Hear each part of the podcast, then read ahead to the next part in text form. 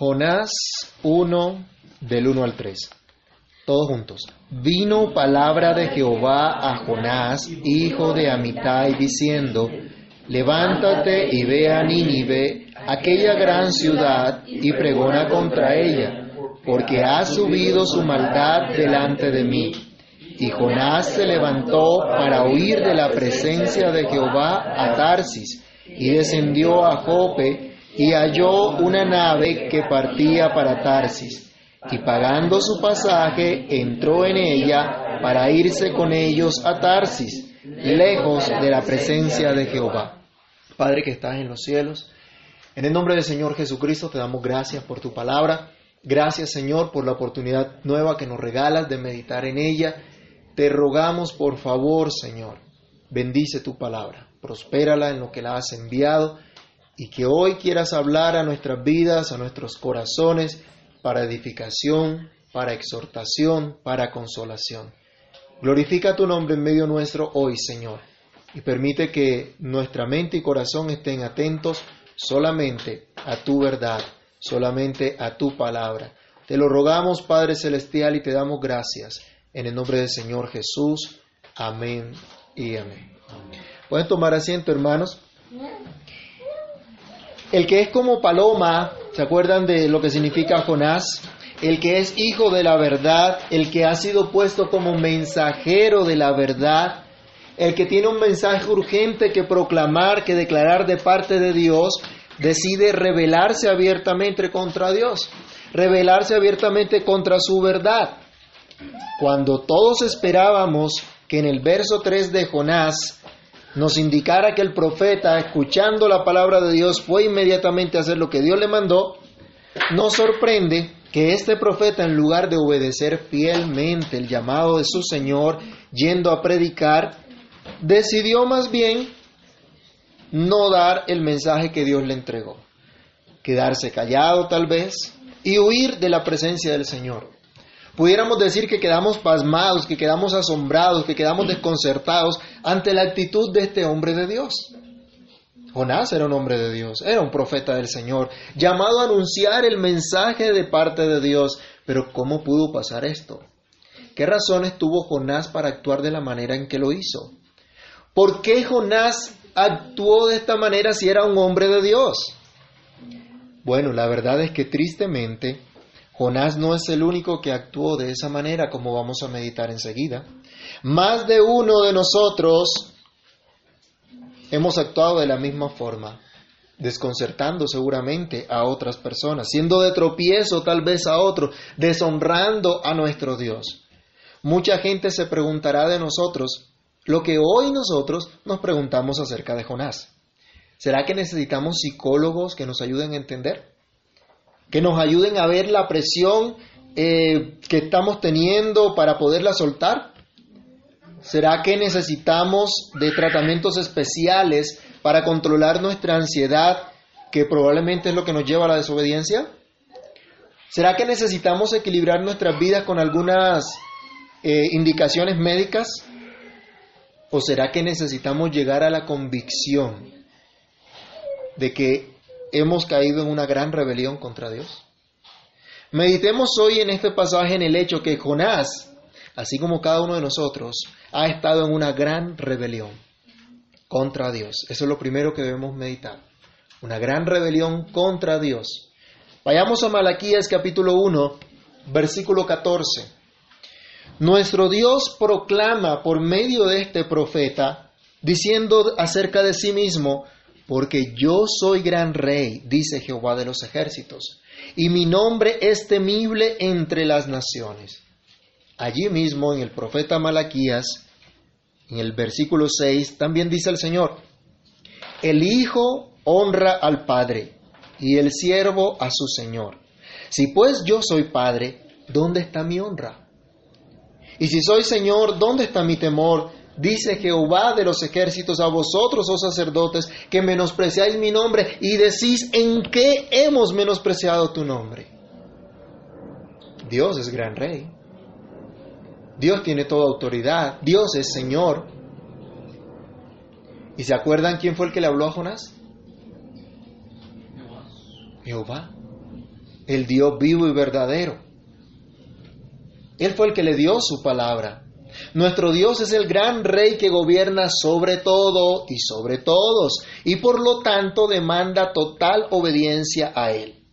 Él es el creador y sustentador de todo lo que hay. Apocalipsis capítulo 4 versículo 11. Por esta razón, toda la creación está sujeta a Él y toda la creación le debe adorar. ¿Quién puede leer Apocalipsis 4, 11? Digno eres de recibir la gloria y la honra y el porque tú creaste todas las cosas y por tu voluntad existen y fueron creadas. Todos los seres humanos indiscutiblemente debemos total obediencia al que es gran rey, al que es Señor y sustentador de todo. Pero el verso 3 que leemos, que meditamos hoy del capítulo 1 de Jonás, nos muestra que Jonás se levanta en desobediencia contra Dios mismo. Contra el que le dijo, ve ahora mismo a Nínive, como leíamos en el versículo 2. Contra aquel que lo había puesto como mensajero de la verdad. Contra aquel que era su rey y su señor. Dice nuestro texto, Jonás 1.3. Y, y Jonás se levantó para huir de la presencia de Jehová a Tarsis. Dios le dijo a Jonás, levántate, y Jonás se levantó. Dios le dijo a Jonás, ve ahora mismo a Nínive. Pero ¿qué hizo Jonás? Se fue a otro lugar. Entre aquí lo que encontramos es una abierta rebelión contra el Dios Santo. Aquí lo que vemos es una transgresión de la ley de Dios, no haciendo lo que expresamente Dios le había mandado. Eso se llama desobediencia. Y la desobediencia es pecado. Así algunos lo quieran llamar de otra manera. Es rebelión contra Dios. Jonás conocía la voluntad de Dios. Conocía la voluntad revelada de Dios, pero no la cumplió, no está dispuesto a obedecerla, antes por el contrario, abiertamente la quebranta, cuando su llamado, como el de todo el pueblo de Dios, es andar en esa voluntad revelada del Señor. ¿Qué dice Deuteronomio 29, 29? ¿Se lo saben? Las cosas secretas pertenecen a Jehová nuestro Dios, mas las reveladas son para quienes. ¿Y para quién más? Y para nuestros hijos, para que andemos en ellas. Algunos de pronto dirán, bueno, es que yo no conozco qué propósito tenga el Señor, no conozco en su providencia qué hará, pero conoce su palabra. Y esa palabra es para ti y es para mí y es para nuestros hijos. Dios le dijo a Jonás, Dios le dio una palabra a Jonás, Dios le habló directamente a Jonás, pero él actuó en una manera contraria. ¿Cuántos conocen hoy la ley de Dios? ¿Cuántos conocen los diez mandamientos? ¿Será que alguien puede decir aquí que no sabe de los diez mandamientos? Tal vez no se lo sepa de memoria, pero sabe que existen. Y sabe que está obligado a cumplirlos, que está obligado a andar en ellos. Pero ¿cuántos practican esa ley de Dios? Si no lo estamos haciendo, ¿cómo se llama eso? Desobediencia. Desobediencia. ¿Y la desobediencia qué es? Pecado. Es pecado. Así la ve Dios. No es, no es otra cosa sino un gran pecado, una gran rebelión contra Dios. ¿Cómo podemos solucionar esa gran rebelión? ¿Qué nos espera si permanecemos en rebelión? Hermanos, ustedes y yo, así como Jonás, debemos reconocer que también hemos pecado contra Dios. Leamos Santiago 4, 17. Que hemos pecado contra su santa ley. Cada vez que hacemos lo que Dios nos prohíbe, cada vez que dejamos de hacer lo que Dios nos manda, estamos pecando contra Dios. Santiago 4, 17, ¿qué dice? Porque Y al que sabe hacer lo bueno y no lo hace, es pecado. El que sabe hacer lo bueno y no lo hace, le es pecado. No podemos tomar esto como algo liviano. No podemos ver la actitud de Jonás como algo liviano. Es una gran rebelión contra Dios. Es una abierta desobediencia a Dios, el gran Rey y Señor que demanda total obediencia. No podemos actuar en desobediencia como Jonás, quien nos dice nuestro texto, se levanta para huir de Dios. Jonás, levántate, se levanta Jonás, ve a Nínive, pero él arranca para otro lado. Sí, él se levantó, pero para ir a desobedecer a Dios. Jonás se levantó para huir de la presencia del Señor. Un atajo tomó para no hacer la voluntad de Dios, para no seguir escuchando al Espíritu del Señor diciendo lo que tenía que hacer. Simplemente decidió huir de Dios. Como Dios tenía a su pueblo Israel en una zona geográfica en ese entonces, salir de los límites de la nación podría ser equivalente a huir de Dios. Al parecer Jonás consideró que salir de su país a cualquier otro lugar, aunque fuera contrario a la voluntad revelada de Dios, era huir de su presencia, como si Dios se limitara a un lugar geográfico, como si Dios solo viera a su pueblo de cerca y estuviera en medio de su iglesia solamente cuando su iglesia se reúne en un lugar de culto. Leamos Jeremías 23, 24. El Señor nos llama y la atención diciendo, ¿acaso soy yo un Dios de lejos? ¿Un Dios de cerca solamente? ¿Acaso no llena el Señor todo? Leamos Jeremías 23, 24. ¿Se ocultará alguno, dice Jehová, en escondrijos que yo no lo vea? ¿No lleno yo, dice Jehová, el cielo y la tierra? ¿Quién se puede esconder de Dios? ¿No llena el Señor toda la tierra? Pero Jonás tampoco actuó de conformidad a lo que ya Dios le había revelado por medio del gran pastor de Israel, el rey David, Salmo 136, del 7 al 12. Un profeta de Dios que olvida o que actúa contrario o que piensa contrario a lo que ya Dios ha revelado, a lo que Dios ha mostrado acerca de sí mismo. Salmo 136, del 7 al 12. Vamos a... al que hizo las grandes lumbreras, porque para siempre es su misericordia. El sol, para que enseñorease el día, porque para siempre es su misericordia. La luna y las estrellas, para que se enseñoreasen en la noche, porque para siempre es su misericordia. Al que hirió a Egipto en sus primogénitos, porque para siempre es su misericordia. Perdón hermano, no es 136, sino 139. Salmo 139. 139. Del 7 al 12, leámoslo juntos. ¿A dónde me iré de tu espíritu? ¿A dónde huiré de tu presencia? Si subiera a los cielos, allí estás tú. Si en el Seol hiciere mi estrado, he aquí, allí tú estás. Si tomare las alas del alba y habitar en el extremo del mar, aún allí me guiará tu mano y me asirá tu diestra. Si dijere, ciertamente las tinieblas me encubrirán, aún la noche resplandecerá alrededor de mí. Aún las tinieblas no encubren de ti, y la noche resplandece como el día. Lo mismo te son las tinieblas que la luz. ¿Se podía esconder Jonás de Dios porque se iba de su pueblo a una nación lejana? Hoy tal vez hay muchos que también creen que alejándose de la iglesia, que dejando de congregarse, ya no tienen compromiso alguno con Dios. Ya no están obligados a vivir de acuerdo a la palabra de Dios y ya el Espíritu Santo no les va a seguir redarguyendo ni insistiendo en vivir de acuerdo a lo que Dios le dice, en reprender su desobediencia. Creen que tal vez pueden vivir como les plazca y no tienen que darle cuentas a nadie de nada. Jonás pensó huir de la presencia de Jehová.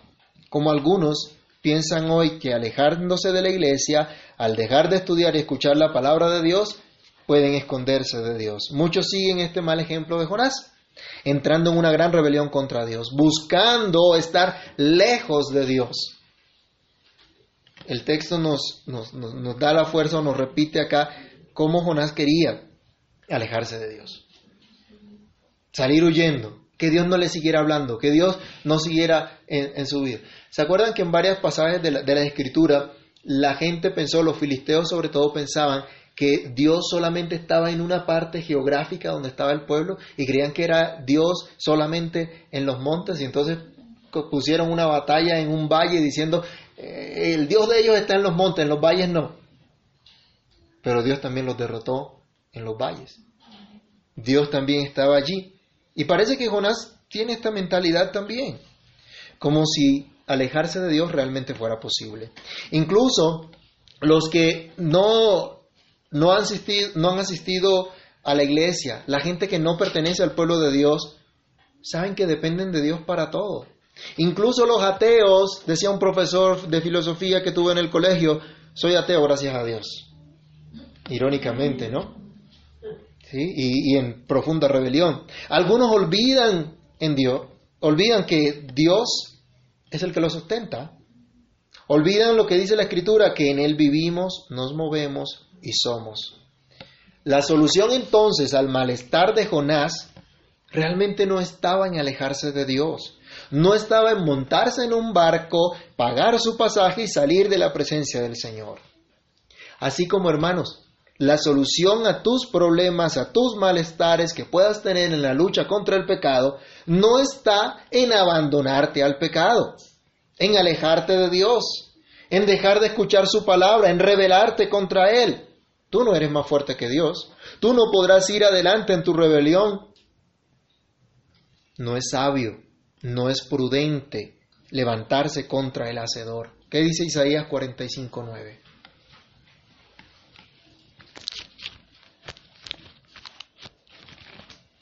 Hay el que plantea con su hacedor el tiesto con los tiestos de la tierra.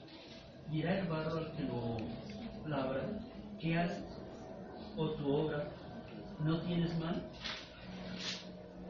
Si somos barro en las manos de Dios como alfarero, ¿podremos decirle al Señor qué es lo que haces? ¿Seremos tan osados de decirle al Señor qué es lo que pretendes? ¿Seremos más fuertes que Él? Cuidado con lo que hacemos, no tengamos como poca cosa rebelarnos contra Dios, alejarse, alejándonos de Él. De hecho, es un gran mal y una gran tontería pretender alejarse de Dios, pues no se logra otra cosa que destrucción. Hay gente que cree que simplemente dejando de ir a la iglesia soluciona sus problemas de pecado, porque nadie le va a decir estás mal, porque nadie le va a decir arrepiéntete. Al contrario, Salmo 73, 27, ¿qué nos dice? ¿Qué es lo que le espera al que se aleja de Dios?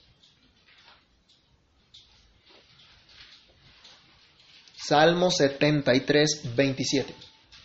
Porque he aquí, los que se alejan de ti perecerán. Tú destruirás a todo aquel que de ti se aparta. El que se aparta de Dios, ¿qué le espera? Destrucción.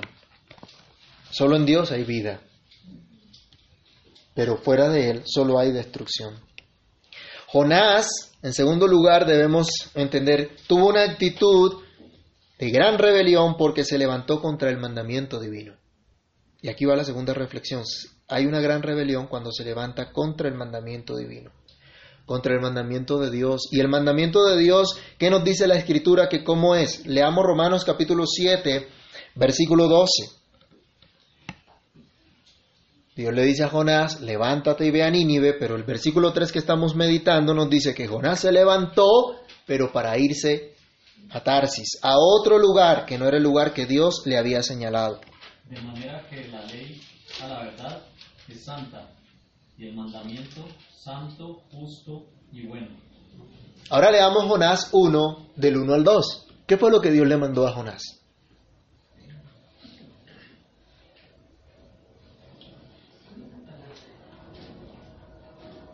¿Qué dice? Jonás 1, 1 al 2. Mira la palabra de Jonás, mira la palabra de Jehová Jonás, hijo de Amitai, diciendo, levántate y ve a Nínive, a aquella gran ciudad y ten porque ha subido su mano. ¿Qué podríamos decir acerca de ese mandamiento de Dios a Jonás? ¿Cumpliría lo que decía Pablo, que son los mandamientos, que son la ley de Dios? ¿Que es buena, que es justa, que es santa? ¿Tendría Jonás razón para invalidar ese mandamiento por cualquier cosa que él considerara, que él pensara? ¿No estaba hablando Dios? ¿No estaba Dios diciéndole lo que tenía que hacer? Hermanos, ¿cuántas veces cada uno de nosotros hacemos lo contrario a lo que Dios nos dice y argumentamos una y otra cosa? Primera de Juan, capítulo 5, versículo 3, recordemos, el Señor nos dice que sus mandamientos no son gravosos. Pero ¿qué decimos nosotros? Ay, es tan difícil obedecer a Dios, es tan difícil guardar sus mandamientos, guardar su palabra, es tan difícil lo que Dios me manda, es tan difícil perdonar, es tan difícil guardarme puro para Dios, es tan difícil dejar el mundo. Pero los mandamientos de Dios son buenos, son santos, son justos, son puros. Nuevamente vamos a Jonás 1.3. Y Jonás se levantó para huir de la presencia de Jehová a Tarsis, y descendió a Jope y halló una nave que partía para Tarsis, y pagando su pasaje, entró en ella para irse con ellos a Tarsis, lejos de la presencia de Jehová. ¿A dónde había mandado Dios a Jonás? A Nínive. ¿A dónde fue Jonás? Y tres veces se nos repite en este versículo que Jonás, en lugar de ir a Nínive, se va a Tarsis, a un lugar lejano, apartado de la presencia divina, según creía Jonás. Aquí se pone de relieve en esta repetición una abierta rebelión contra Dios, contra el mandamiento que Dios había dado, contra la voluntad revelada de Dios. En lugar de embarcarse para Nínive, se embarca para Tarsis. Bueno, algunos, eh, la, ubicación de Tarsis no es precisa, algunos dicen que pudo ser una ciudad en las costas de España, lo que implicaría un viaje sumamente largo desde las costas del sur de Israel, o otros, uh, otros autores consideran que era realmente la ciudad de Tarso, de donde era Saulo, y esa ciudad quedaba en la costa norte del mar Mediterráneo pero igual implicaba un viaje y salir de las fronteras del pueblo de Israel, ya sea en las costas de España, ya sea en Tarso. Lo que se nos pone de relieve acá es que este hombre se está levantando contra el mandamiento de Dios. Está desobedeciendo el mandamiento de Dios. Jonás invirtió su dinero, pagó su pasaje. Entró en un barco con destino alejado de su tierra, según él creía, alejado de su Dios puso su empeño, sus recursos en huir de la presencia de Dios, en llevar a cabo su objetivo de desobedecer abiertamente el mandamiento que Dios le había dado. ¿Les parece a ustedes, mis hermanos, que hay sabiduría en esto? ¿Hay sabiduría alguna en invertir sus dones, sus recursos, su tiempo, su vida en desobedecer a Dios? ¿Qué de sabio tiene eso? Hasta ahora no, se nos dice las razones que tuvo Jonás para desobedecer ese mandamiento expreso de Dios. Y pudiéramos nosotros acá especular cualquier cantidad de cosas. Alguno podría decir, bueno, es que Jonás tuvo mucha presión. ¿Sí? Él estaba muy presionado, estaba muy cargado con muchas cosas. Eh, fue algo muy complicado para él. Eh, la situación era apremiante. Nadie cabía en los zapatos de este pobre hombre. Pero ¿qué razón puede ser tan poderosa que justifique rebelarse contra el Santo Dios, creador de todo y de todos, sustentador de todo y de todos? ¿Qué razón poderosa creen ustedes que tuvo Adán para desobedecer el mandamiento expreso de Dios de no comer del árbol que estaba en medio del huerto? ¿Qué razón tienes tú hoy para rebelarte contra el Señor tu Dios, tu Hacedor? Nuestro texto pone en evidencia una gran rebelión sin importar la razón que el rebelde pudiese esgrimir. No tenemos razón alguna para rebelarnos contra Dios. Aquí no hay justificación a la rebelión de Jonás, así como tampoco hay justificación a nuestra rebelión.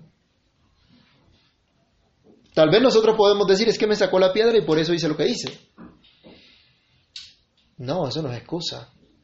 Es que se ha portado tan mal conmigo que merece que, que haga aún peor. No, no hay razón alguna.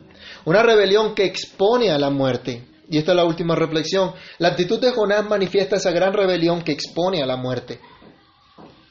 A Jonás no le importó otra cosa distinta a lo que él sentía, a lo que él consideraba. Fuese lo que fuese, pues no se nos declara acá en el, en el versículo en este momento la razón. Simplemente se nos muestra que actuó en rebelión contra Dios y se expuso locamente a la misma muerte, a su destrucción. Fue una actitud abiertamente rebelde de parte de uno llamado por Dios. ¿No les parece a ustedes inconcebible que un profeta, que un siervo de Dios actuara tan alocadamente? Es terrible, ¿no? ¿Cómo creen hermanos que se ve la desobediencia de un cristiano, llamado a anunciar las virtudes del que los llamó de las tinieblas a su luz admirable? ¿Acaso no es escandaloso que un pastor engañe a sus ovejas para robarles el dinero? que engaña a su esposa y practique el adulterio. No es escandaloso que un miembro de la iglesia que entró en pacto con Dios viva una vida de inmoralidad, una vida de, de mundanalidad. Es escandaloso.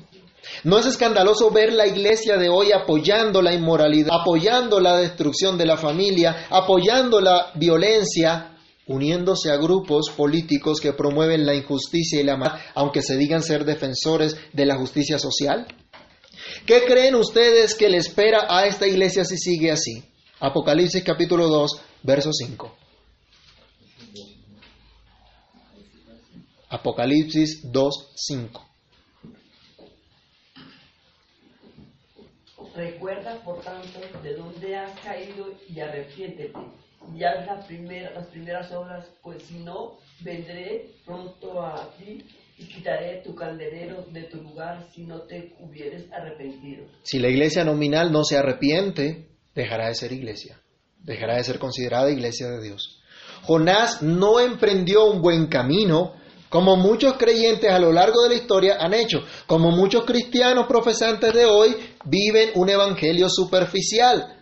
Algunos van a la iglesia por un tiempo, por cualquier motivo, pero ninguno de esos motivos es realmente conocer a Dios y ajustar sus vidas a la enseñanza de su palabra. Algunos simplemente van a la iglesia no precisamente para tener comunión con Dios, pues su comunión íntima es con el mundo. Muchos toman decisiones alocadas que los alejan de Dios y los conducen a la perdición. Esta fue la decisión de Jonás. Se expuso el profeta de Dios a la muerte. Esto fue lo que hizo Jonás. Se expuso a la muerte. Y solo podrá ser librado si Dios lo quiere. El alma que pecare, esa morirá, es la sentencia divina. Como veremos en el resto del capítulo, Dios conservó la vida a Jonás, pero no precisamente porque Jonás quiso, no porque Jonás le pidió a Dios que lo ayudara, sino porque Dios quiso mostrar su buena voluntad y cumplir su santo propósito. Nadie podrá ser librado de su mal camino por su fuerza de voluntad, porque no quiere hacer la voluntad de Dios. Jonás nos dice, pagó su pasaje, se embarcó en una travesía lejos de la presencia del Señor. Se sometió a la sentencia que le traía la desobediencia. Se expuso a la muerte de la cual solo se puede ser librado si Dios así lo quiere. Cuidado, hermanos, con las decisiones alocadas. Cuidado con tentar a Dios. Cuidado con ir rumbo a la condenación cuando han sido llamados a la salvación. Cuidado con tentar al Señor. No piensen que por recibir este llamado de Dios como el que tenía Jonás, Dios tiene la obligación de salvarte, de cuidarte. Al contrario, eres tú quien tiene obligación para con Dios. Vayamos a Job capítulo 34, versículo 11. Dios no está obligado a favorecerte en modo alguno, sino pagando lo que merece tu maldad. Job 34, 11. porque él pagará al hombre según su, su obra y le retribuirá conforme a su camino. Si desobedecemos a Dios, ¿qué es lo justo que Dios nos dé? ¿Qué es lo justo? La condena del pecado. Es lo único justo. Y a veces nosotros lloramos al Señor, ay Señor, es injusto como me tratan. Bueno, ¿y qué es lo que vivimos nosotros? Job nos muestra acá Dios actuará en justicia. Cuidado. Jonás hizo las cosas de tal forma que se exponía a la destrucción. Nada lo podía salvar. Se expuso de una manera tal que solo podrá ser librado por pura gracia. Si Dios le quiere manifestar su favor. Después de haber ofendido a Dios, después de menospreciar su palabra, después de pisotear los mandamientos de Dios, después de pecar en la misma cara de Dios, al igual que estaban pecando los habitantes de Nínive, ¿qué podría esperar Jonás? ¿Qué tan distinto actuamos nosotros? ¿Qué esperamos nosotros si vivimos en desobediencia a la palabra de Dios, aunque cantemos, oremos, nos reunamos cada domingo? Si hemos fallado en un punto de la ley, ¿qué nos dice Santiago 2.10? Que si uno falta en un punto, aunque cumpliere todos los demás, Dice, ya es transgresor de toda la ley.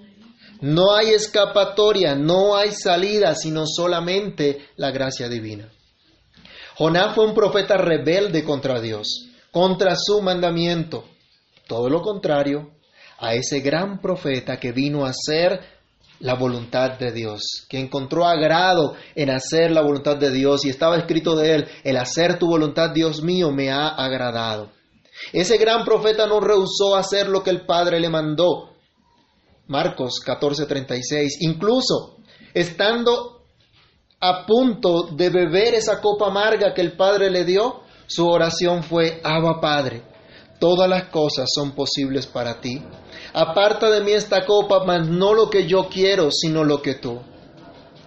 Y es solo por la obra de ese verdadero y gran profeta de Dios, Jesucristo, el Hijo mismo de Dios, tú y yo podemos ser santificados, limpiados, separados para Dios, puesto que merecíamos las horrendas penas del infierno por nuestra rebelión.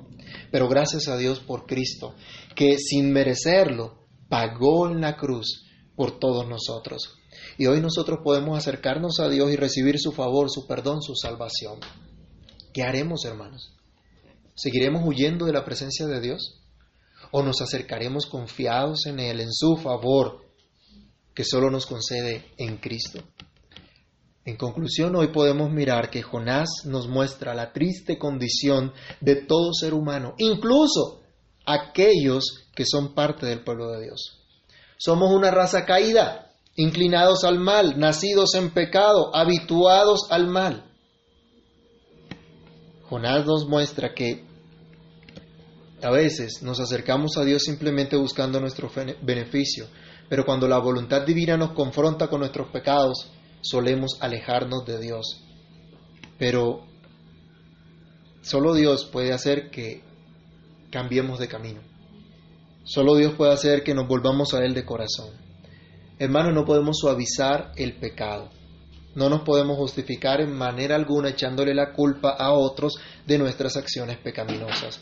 Debemos reconocer nuestra condición, nuestra profunda rebelión contra Dios y volvernos confiados a Él, en su, confiados en su gracia, que solamente podemos obtener en Cristo, el que murió en la cruz y que al tercer día resucitó entre los muertos para que nosotros no sigamos huyendo de la presencia de Dios, sino más bien para que podamos rogar al Señor poder estar cerca de Él, obedeciendo su voluntad.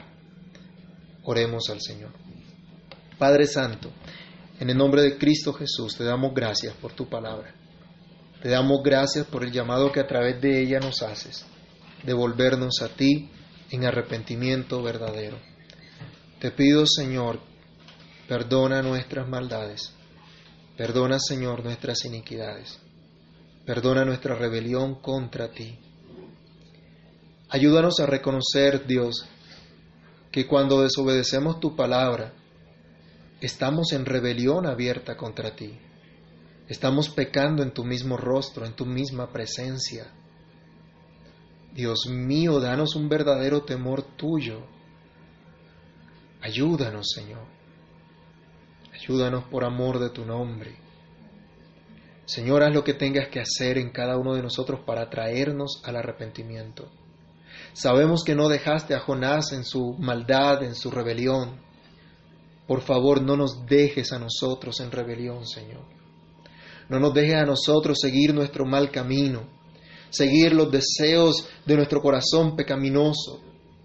Por favor, Dios, danos la gracia de escuchar tu voz y obedecerla. Danos la gracia de temblar ante tu presencia, Señor, para ser fieles y obedientes a tu mandamiento en todas las áreas de nuestra vida. Tú conoces, Señor, en cada área en la que te faltamos, te desobedecemos. Hoy te rogamos que en tu favor y en tu misericordia nos hagas conscientes de nuestra rebelión que tu palabra, Señor, sea suficiente para mostrarnos el pecado y traernos al arrepentimiento, traernos a la fe en Cristo. Guárdanos, Señor, de justificar nuestros pecados, de justificar nuestras maldades, nuestras rebeliones contra ti. Por favor, ayúdanos. Ayúdanos, Señor, a conocerte, a entenderte que tú eres Dios y que nuestra vida te pertenece, que debemos total obediencia a ti. Perdónanos, Señor, porque somos una raza caída, una raza rebelde. Encamínanos en tu verdad y ayúdanos a meditar en esta palabra durante esta semana, a recordar el llamado que tenemos como hijos tuyos, a proclamar esa buena noticia, no a alejarnos de ti. Por favor, Señor, acércanos más a ti, más a tu presencia, más a Cristo. Enséñanos a depender de ti, Señor, en verdad. En tus manos estamos, en tus manos nos encomendamos, Dios, y te damos muchas gracias. En el nombre poderoso de Cristo Jesús. Amén.